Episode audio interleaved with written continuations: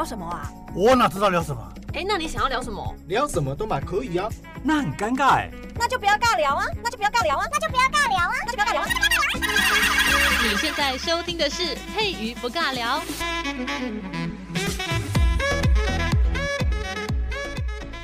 Hello，这里是佩瑜不尬聊，我是佩瑜。我们今天要继续来讲艳情古文。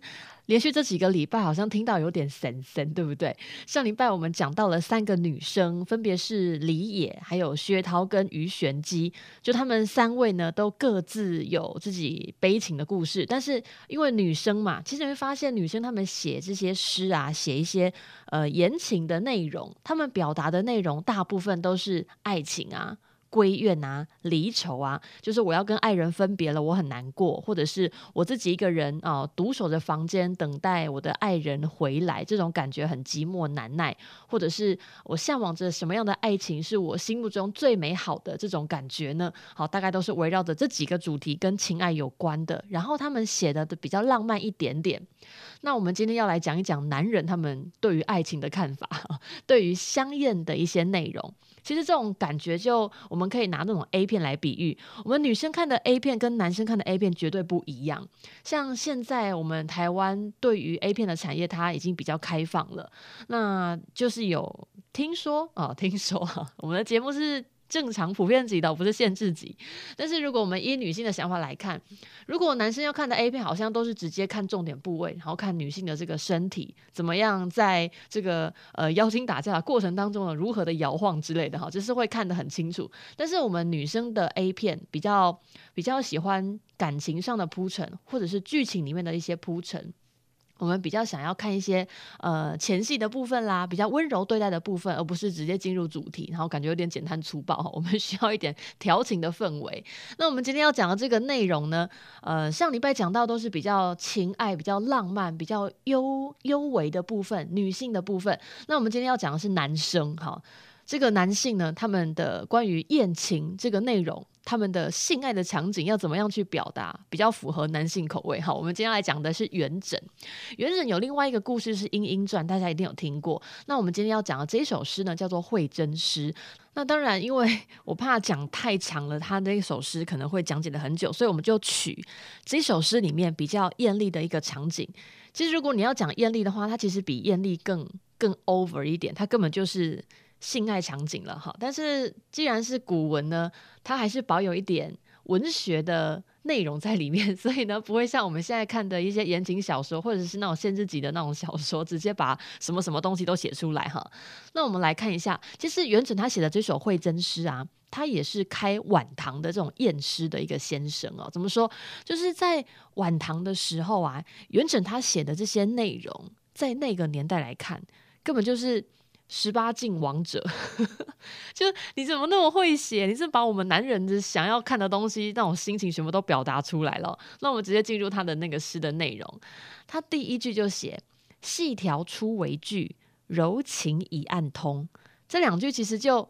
嗯，大家应该听过《莺莺传》嘛，对不对？《莺莺传》那个故事里面就是写说，里面的那个男生男主角叫张生，张生呢，他在调戏那个莺莺的时候，他是怎么调戏的？那我们这个是以男性的视角去看，细条初为句，柔情以暗通。表面上的调情的时候，你虽然表面上在拒绝我，但是其实你心里面是已经准许我去触碰你了。这种感觉就很像我们在玩前戏的时候，或者是我们正在准备要呃，已经戴上保险套 准备要进去的时候，那个有时候女生会说不要啦，不要这样子啦，哦，怎么样？哈，就是有点小拒绝，但是其实呢，嘴巴上说不要，但是口嫌体正直，但是其实就是已经已经准备等你来了哈。那他其实前面这两句就是这样子。呃，细条初为句，柔情已暗通。其实这样现在看也不用翻译，就觉得这个好直白，看了就觉得有点火辣辣。那么下一句呢？下一句就写说：低环缠影动，回步欲成盟。他其实就是在形容这个，呃，因为他们在约会。大家如果有兴趣的话，可以去看一下，那是《莺莺传》里面的那个故事，就是张生跟那个莺莺他们两个人呢，在。暗通款曲的时候，这个女生在走动的时候呢，诶，其实那个姿态是非常漂亮的。反正，其实，在之前就已经有讲过了，在两汉呐、啊，还是在魏晋南北朝的时候，我们都透过所谓的咏物，写女性身上所佩戴的一些饰品，或者是她身上所穿的那些衣服，去想象这个女生的这个姿态有多美。那低环缠引动，回步欲成猛，那其实就是在形容这个女生的姿态了哈。然后再来转面流花雪，登床抱起从，这个就又又来了，又看到床这个字了。所以呢。前面在调戏的时候，女生虽然有点些微的抗拒，但是那个抗拒并不是真的抗拒，而是她因为有点害羞，所以只好说：“哎，先不要，就是我有点害羞这样子。”好，但但不会直接讲害羞，就是推来推去，然后这样子推来推去的过程当中呢，就是两个人互相的这样子轻轻的那种那种拉扯，并不是真的拒绝，而只是一种调情的一部分。那调情一部分这样慢慢慢慢从房间的门口，然后慢慢的移动到房间里面。然后房间里面有什么？有床，对，所以呢，我们刚才讲到的所谓的什么缠引动啊、悔步欲成猛啊，那个就是在两个人在移动的过程呢，慢慢的宽衣解带，然后来到了床上，转面流花雪，好，这个就是形容那个场景很美啦，哈，然后就直接登床，哈，直接上床了，登床抱起从。那上床了之后要做什么事情呢？其实这个地方他写的很直白，但是他用词非常的浪漫。抱起从，诶，我们抱住的这个彼此，抱住的这个女生是像花一样茂盛的一个花丛。那至于花丛呢，到底丛在哪边？这个就靠大家的想象力了。人身上有长毛的地方是哪里呢？大家应该很直白啊，当然不是腋毛。阴毛对不对？所以呢，登床抱起从，它到底是抱在哪一块呢？那我们大概就就看得很明显了。那下一句，它其实讲得很很浪漫，鸳鸯交颈舞，翡翠合欢笼。我们说，我们只这个毕竟是写诗嘛，写诗不能写得太变态，不然会觉得这根本就是呃太荒诞了，很。淫秽哈，那那个年代写诗呢，毕竟元稹他也是是个诗人，他虽然是有在写故事，但他毕竟还是是个诗人，所以呢，他写的也不能写的太低俗，太低俗有损他身为这个文人的气息，所以呢，就又出现鸳鸯了，鸳鸯交颈舞，翡翠合欢笼。其实这个应该不用解释吧？大家如果今天在听节目的朋友，如果你已经成年，呃，说不定现在就算没有成年，好像也有做过这种。这种十八禁的事情哈啊，这不管，我不管你有没有，反正呢，就是性爱的场景，性爱的场景，我们把它转换为比较浪漫的场景，鸳鸯交颈舞。两个人靠在一起，就是脖子可能会靠在彼此的这个肩膀上，啊，这个是在互相接吻的时候，或者是你可能习惯在呃前戏的部分是要咬耳朵啊，咬对方的耳朵啊，或者是这个接吻啊，或者是想要咬对方的脖子之类的哈。如果有这样的场景的话，就很像两个鸳鸯在游泳的时候啊，在这个水岸上在游泳的时候呢，互相这样子互相帮对方洗身体。大家有看过鸳鸯吗？那有那如果不要看鸳鸯好了，我们看那个鸭子，绿头鸭戏水。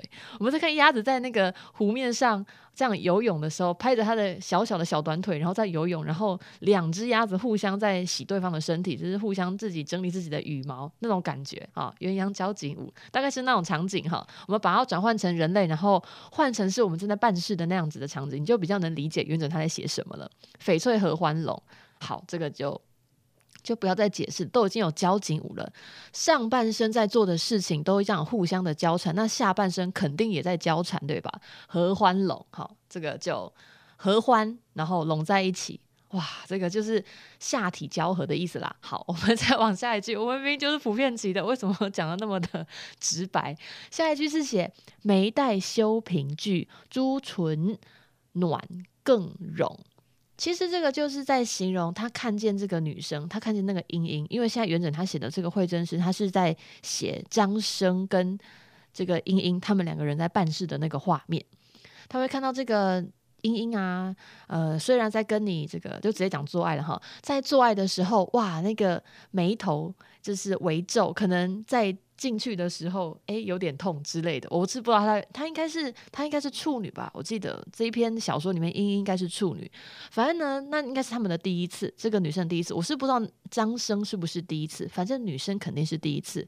那第一次的时候肯定会痛嘛，呃，不一定啊，我们不要这么的性别歧视啊，不是性别歧视，刻刻板印象，不一定每个女生第一次都会痛，也不一定每个女生第一次都会流血。大家要知道。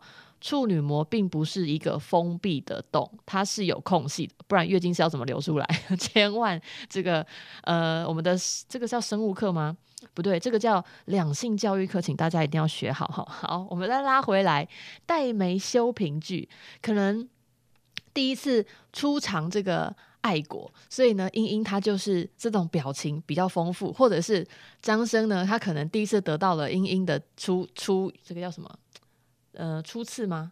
呃，我好，我好不会形容那个叫什么第一次，好，就叫第一次就对了。好，那表情很丰富，他可能看的心情非常的嗨。然后呢，他们一定有接吻，所以朱唇暖更融。然后这种朱唇就是，呃，形容那个英英她的嘴唇非常的水润，非常的漂亮。不是说抹过口红哦，是女生或者是男生，不管是好，不管是什么生了哈，只要在接吻的时候那个。如果很很够激情，我们的那个嘴唇就是会比较，因为可能会互相咬吧，所以嘴唇可能会比较红润一点。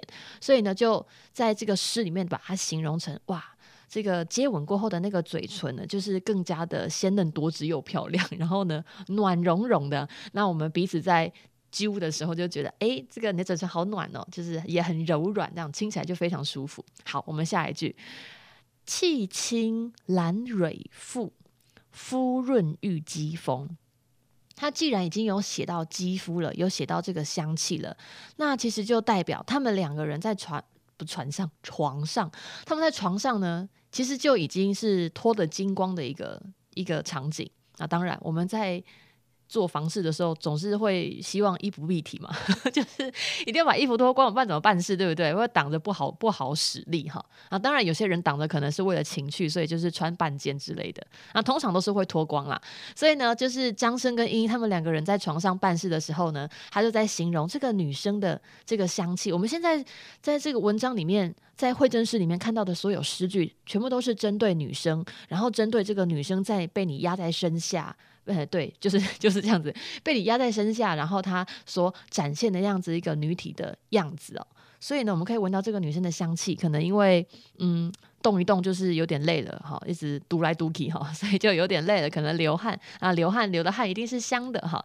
然后看到这个肌肤啊，玉肌风，什么叫玉肌风？肤润玉肌风，就是这个女孩子的这。这个茵茵她的皮肤啊，因为已经脱光了，然后又因为正在办事，办事会流汗，香汗淋漓，然后会滑嫩嫩的，因为都是这个汗水。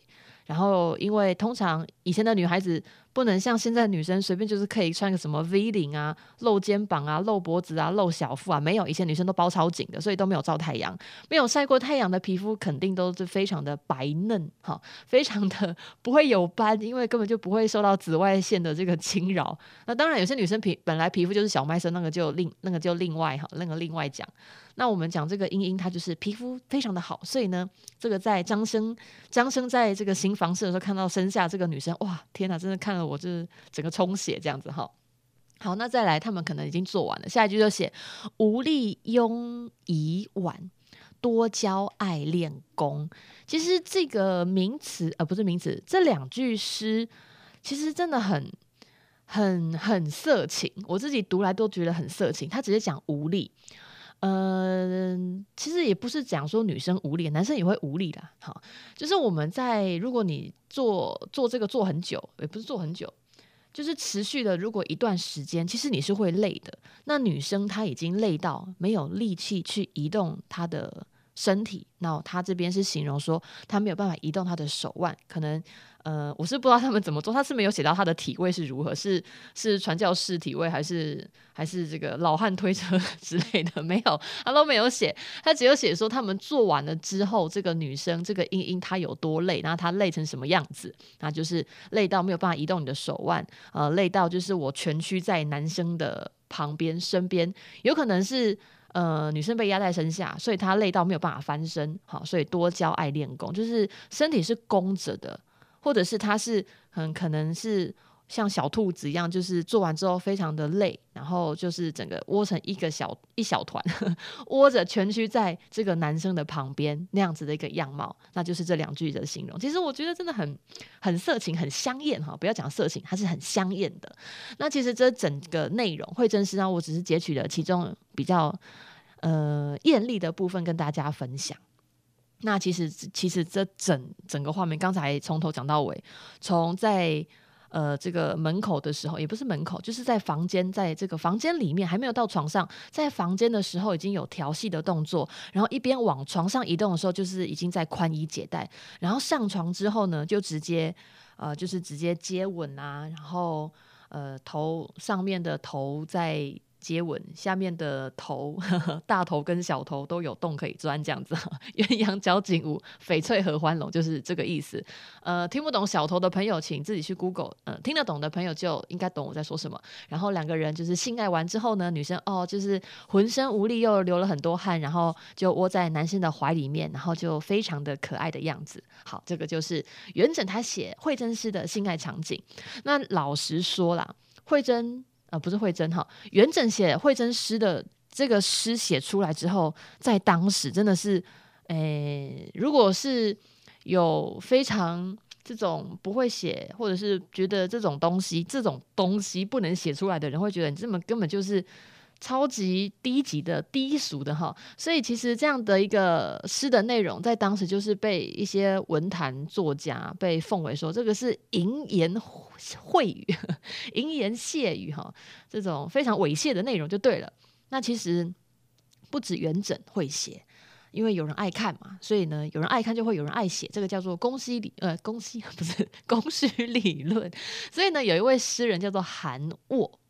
人字边的那个握握住的握，他有一本一本书，一本诗集，上面哈，这本诗集叫做《相连集》，连就是以前的女生就是会放一些饰品，以前的女生都会为自己打扮嘛，其实现在也是啊，放一些珍珠啊、耳环啊、手链啊。呃，如果是有这个什么戒指啦，啊，一些漂亮小饰品的盒子，我叫做莲，哦，那个莲就是上面一个大，下面一个地区的区那个字哈。相连集，相连集里面呢就有写了非常多的诗。那韩国他就写什么？我来念其中一个，这一首诗叫做《席上有赠》。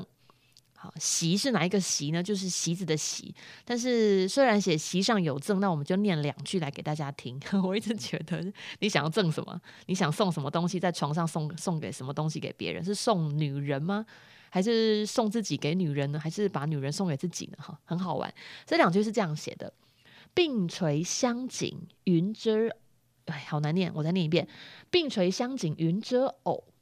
粉濯兰胸雪压眉，其实，在网络上要找这两句呢，其实找这两句的翻译其实很不好，很不好找，几乎没有翻译。但是如果有在看古文的朋友，应该就听得懂这两句，有够变态的，不是变态啦，很艳丽，很艳丽。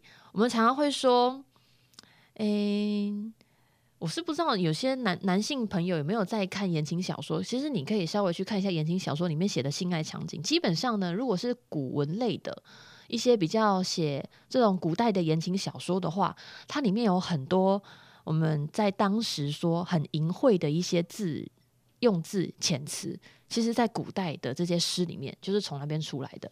这两句“并垂香颈云遮偶”，呃，粉粉浊。蓝胸雪压眉，其实他是就在写这个女生的上半身。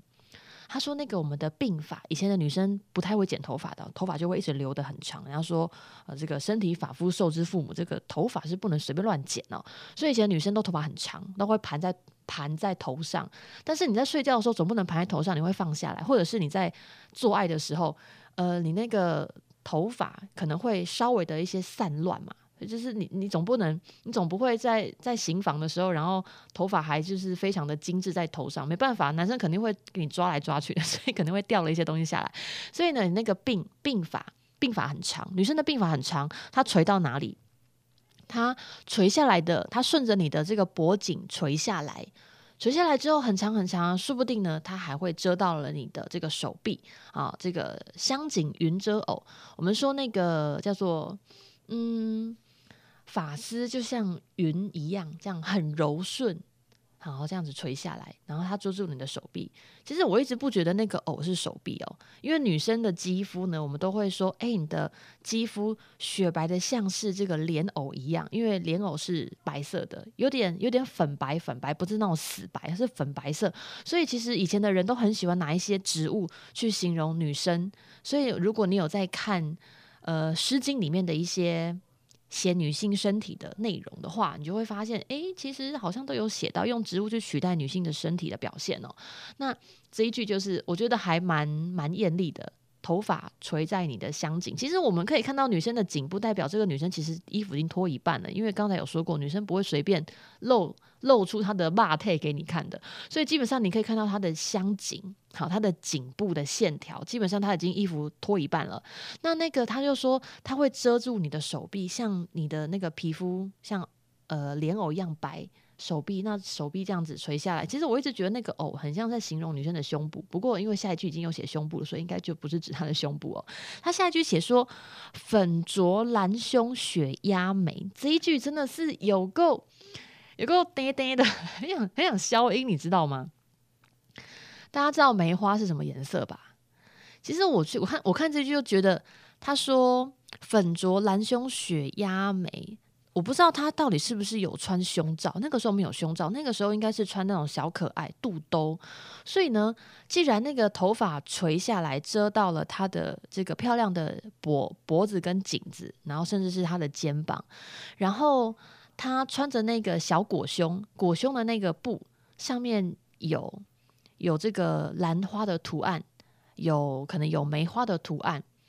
那但是其实我自己解读呢，我想要把它解读的情色一点，就是我现在就是现在我现在读的这个话语讲话的这个人是男生哈，我现在看着前面的这个你，这你就是指女生，我看着你的头发垂下来，然后顺着你的这个漂亮的颈子垂下来，然后遮住了你前面漂亮的那一片锁骨，然后还有你的肩膀，然后我的视线再往下移动，我现在看着你穿着那一件很漂亮的。小可爱或者是胸罩，那胸罩它其实你可能为了要有暴乳，对不对？所以可能穿得比较紧，就觉得哇，现在那件胸罩呢，就是裹着你漂亮的两个小太阳，裹着你的这个漂亮的胸部，你的你的，如果讲情色一点，现在的言情小说好像都讲雪乳，对不对？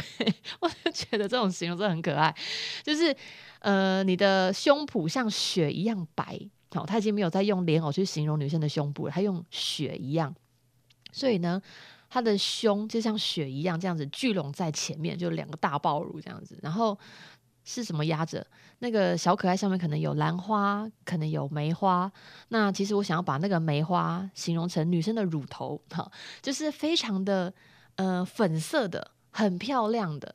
然后就是男生通常都对女生有幻想，幻想是什么？幻想他的那个。乳头如果没有被使用过，其 实用讲使用很怪耶。其实不是，它其实是就是本身本身的每个人他身上的就有一些黑色素，黑色素，所以并不是说什么胸部如果很常被人家咬啊，或者是很常。很常被人家又吸又舔的，然后就会颜色比较深。其实并不是。然后有些男生可能会觉得，哎，女生的那个阴部的部分，然后俗称鲍鱼哈，就是那个部分会不会很黑，或者是呃颜色很深？那就是因为常常做爱，所以就会变黑色。其实并不是，是只要是每个人身体上面都会有自己的一般的那种黑色素的沉淀。那有些人沉可能沉淀比较多，它就会比较黑。好，好，我们再拉回来这边。所以粉浊。蓝胸雪压眉，它就是在形容这个女生身上所包裹的那一层，包住她胸部的那个可爱的小可爱，或者是她的胸罩是上面的图案。那甚至重点是她包着的那个样子很诱人。好，这个席上有赠哦，天啊，讲了好久哦。韩沃真的很会写，韩沃是一个男生哦。然后另外一个他又写，他写的这首诗叫做《永浴》，写女生刚洗好澡出来的那个样子长什么样子？他说：“再整鱼溪拢翠沾，解衣先觉冷森森。”嗯，这个怎么怎么讲呢？因为其实洗完澡上床要睡觉了，所以还会套另外一件衣服。他其实就是在写说，这个女生她洗完澡，或者是她正要去洗澡。其实我觉得应该是正要去洗澡哈。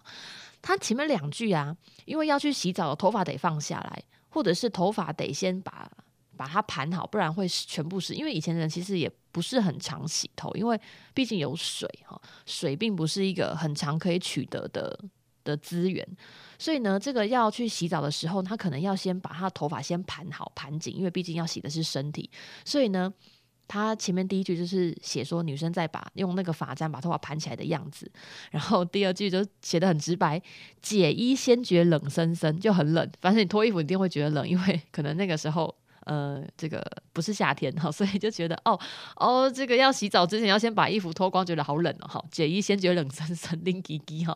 然后再来下一句，教宜兰竹平修影，自是香汤更怕生。其实这个部分就还蛮可爱，会出现好像男男性的那个观点又出现，就是那个男生男生好像出现了。这个女生要去洗澡，已经把衣服脱好了嘛？脱好了之后呢，可能她的浴室有点暗，所以呢，她就要拿着那个蜡烛。那拿着蜡烛呢，它会有光影的晃动，所以光影在晃动，然后这个女生在走路的时候，她的影子可能就会就会这样子闪啊闪的。其实透过这个画面，就会觉得很香艳哦。你就想象。一个没有穿衣服的女生，然后她拿着这个蜡烛呢，慢慢的就是要往那个浴缸，好，我们就直接讲浴缸好，要往浴缸移动。然后往浴缸移动的时候呢，她又有点害羞，因为她没有穿衣服，所以那种感觉就觉得哎，好羞涩。我们就可以想象那个男性视角，男生在想象着这个场景，就那种感，个人感觉有点像什么？之前呢有去过那个，然后现在不能出国，真很可惜哈。去日本的时候呢，有分那个男汤跟女汤。那我不敢，我不敢混汤，我觉得很可怕。我还是觉得看女生就好，或者是被女生看就好。我觉得男男生实在是没有办法哈。好，拉回来，我们去那个日本，然后泡汤的时候啊，就有那个裸裸汤，就是你不能穿衣服进去，你一定是全身脱光了，然后去泡那个温泉。那当然那个。温泉的设施当然还不错啦，你不用在那边什么要拿什么蜡烛、拿什么油灯，不用，因为它本来就有灯可以，那本来就是有亮灯的哈。但是你走路的时候呢，就是要要小心走，然后就是对，就是在里面有有湿湿的水，然后有什么旁边有什么沐浴乳之类的，你可能要小心不要滑倒。然后我们刚才讲到说这个叫宜兰竹平修影，我们说在那个。有时候我我记得我还记得我第一次在泡裸汤的时候，其实我真的超害羞的，因为其实洗澡这件事情真的是非常的私密。你如果没有泡过裸汤的人，你很难就是。很直很直接的在众人面前就把衣服脱光，然后就很坦然的就裸着身子，像那种晋级的巨人，就就直接在外面狂奔。你没办法，你会有一种很难受的感觉，你会有心里面有一道关卡没办法过去。但是如果你有熟识的朋友，就是你的女女性朋友在旁边，你的好朋友在旁边，好姐妹，然后一起把衣服脱光，然后去泡温泉，有有个伴，你就觉得哎还好。可是你自己脱就会觉得很尴尬，就是超级尴尬。我那个时候。后那个时候是跟我跟我妹啦，跟我妹妹一起去泡泡温泉，然后泡的是那个裸汤。然后那个时候，因为其实我妹妹她本来就有去过日本的，所以她就很很怡然自得的，非常大方的，就在那个浴室里面就也不是浴室，她就是有一个，因为是她是要一起泡的地方，她就一个很大的一个女性。可以泡汤的空间，然后有好好多个柜子，然后他就很坦然就把自己衣服给脱，然后也没有在意别人在看他。其实老实讲，也没有人看得到他。现在人都戴眼镜，眼镜拿下来基本上都切眉哈，都也看不太清楚，就雾里看花哈。所以呢，就也就还好。然后那个时候我看到我妹那么坦然之后，我想说啊，算了算了，我也脱了吧，就这样 就直接脱了。可是如果是自己一个人去那个地方，然后自己要去泡裸汤，基本上我是还是有点。有点关卡哈，有卡卡的，就是没办法做这件事情。所以呢，其实，在读这一首韩沃他在写的《咏玉》这边，他的第三句啊，叫宜莲竹啊，兰竹平修影，就就非常的有感触，就自己把自己衣服脱光。甚至那个时候，可能旁边还有人在看你，就是那个男生在看你哈，看你在那边要洗澡那种那种画面，你就觉得哎，真的有点害羞。然后这个女生就很害羞，就光着身子，然后拿着她的那个蜡烛，然后要去泡要去泡澡了。然后她还很可爱，她写说自是香汤更怕生，因为她可能不知道她那个应该怎么想呢？她那个汤，呃，她那个这个场景，她其实并没有写到说她泡的是那种木桶的那种。大桶子，还是泡那种已经挖好的那种有像游泳池的那一种，他也没有写得很清楚。可是我觉得他这样子应该是很像游泳池的那一种，就是很大。所以不是那种个人的一个桶子，因为一个桶子里面不需要不需要去试那个所谓的温泉那个汤，我们都叫汤哈，不用去试那个汤有多深啊。但是如果他要去试那个汤有多深的话，那肯定是应该挖好的池子，因为毕竟我们在水面上看地板，看那个水水里面的地板，像大家有去游泳池过，应该就有这种概念。你看那个游泳池那个水面啊，从水上面，然后往下面那个地板上面看，你会觉得哎，好像还浅浅的，应该还好。就殊不知你一下去一咚，就哦妈，好深，可能已经超过你的肩膀之类，也有可能。所以就是她那个女生，可能她脱光衣服之后，她去试那个香汤，好说很香的那个汤泡澡，可能有放一些花瓣之类的。大家有有看过那种什么？不好意思，我洗个鼻子。嗯，好，有看过那种那个什么味噌口味的汤吗？我一直怀疑你泡那个味噌汤，你是出来是。是想要怎样生蚂蚁？是不是？这样应该没有泡过，应该没有没有泡过啦。我是没有泡过，可是我看过很多那种很趣味的那种泡澡那种汤包，汤包对，就是汤包。然后有什么那种香精口味就还好，因为比较常见。但是有那种什么麻辣锅口味的啦。我我是没有看过鸭血口味的，可是我看过那个味噌口味，就是好奇怪，怎么会买这种东西？日本真的是各种发明都有，还蛮有趣的。我们可以去泡个味噌汤，把自己泡进味噌汤里面，然后洗出来就是味噌口味的身体的香味。然后它这个场景很可爱，就是女生好，她去试那个香汤，她的那个游泳池有多深？诶，好，试完之后呢，她就慢慢的把自己泡进去。初试洗花难易岸，好，然后中幽卧雪不胜任。他其实这个场景我觉得还蛮浪漫的，但是也是很香艳，因为可能是第一次去泡这个游泳池。好，我们就不要讲 游泳池，讲到温泉。他可能是自己第一次去泡那个温泉，所以他在把在洗他自己的身体的时候呢，就非常的轻柔，然后就是可能太舒服了。啊，泡在里面太舒服了，可能会发出一些很舒服的一些呻吟声哈。所以呢，他在这个这一句里面，其实他写的很简单，但是我们要靠自己的想象力去去形容，去看见那个女生在里面有多舒服。他可能大家有没有在？可是这样有点不干净、不卫生哈。嗯，而且也有点小危险。大家有没有在那种游泳池，或者是在跟情人或者是夫妻俩去外面度假的时候，在自己的那个。房间里面如果有温泉的话，你们会在温泉里面办事吗？我是建议不要，因为这样子会把那个很脏的那个水，就是会挤到女生的身身体里面。其实这样对女生的下体是不太 OK 的，比较不卫生，建议不要啦哈。如果要办事的话，尽量还是在舒服的地方，然后不要让女生的这个下体就是有太多一些不属于我们人本身会。生出来的，除除了润滑液之外，那些不是润滑液的东西，尽量不要不要在女生的这个下体那边。我真的觉得那真的很危险哈。为我们我们要有舒服的性爱，但是也要有安全跟健康的性爱，请大家多多的去。查一下保健常识，这个真的很重要。我们今天在讲这个永浴这一篇，还讲到一些一些健康的概念。好，所以就是这个女生她可能是第一次自己洗温泉啊，不是温泉啊，泡汤。所以呢，她就是非常的轻柔对待自己的身体，然后中幽卧雪不生任。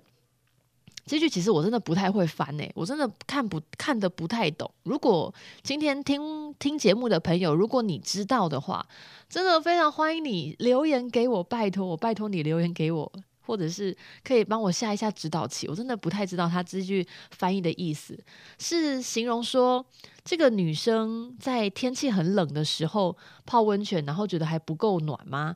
还是？他在形容这个女生，其实就像雪一样，像雪一样白，很漂亮。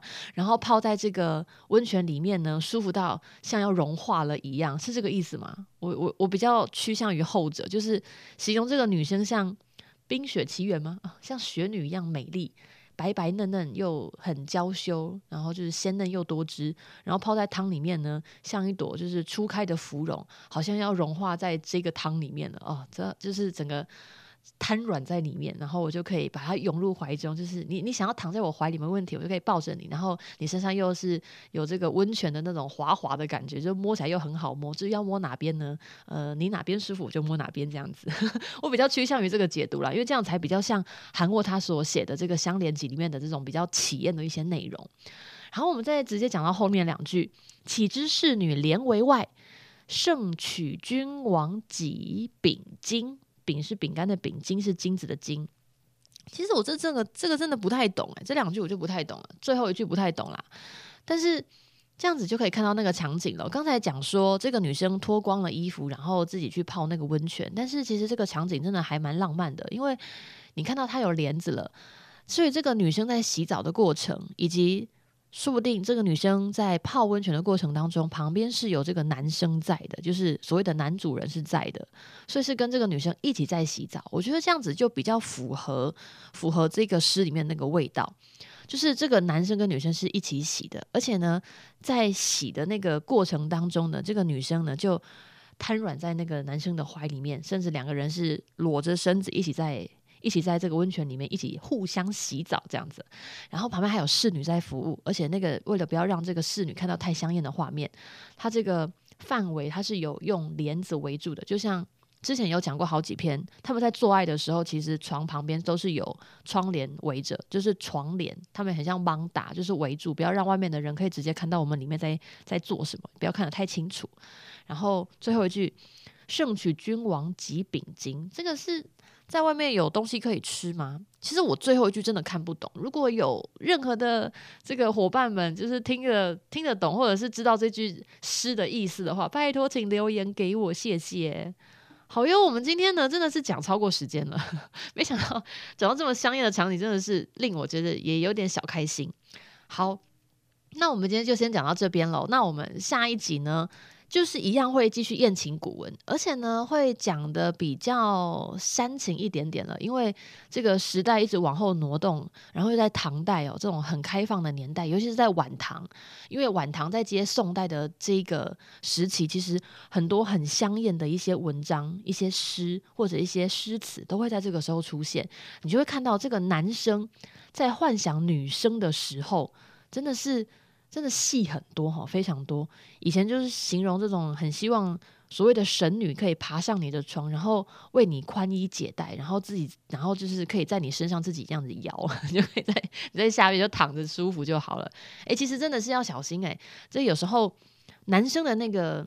性器官呐、有时候他可能翘的那个角度不太一样，每个人那个角度不太一样。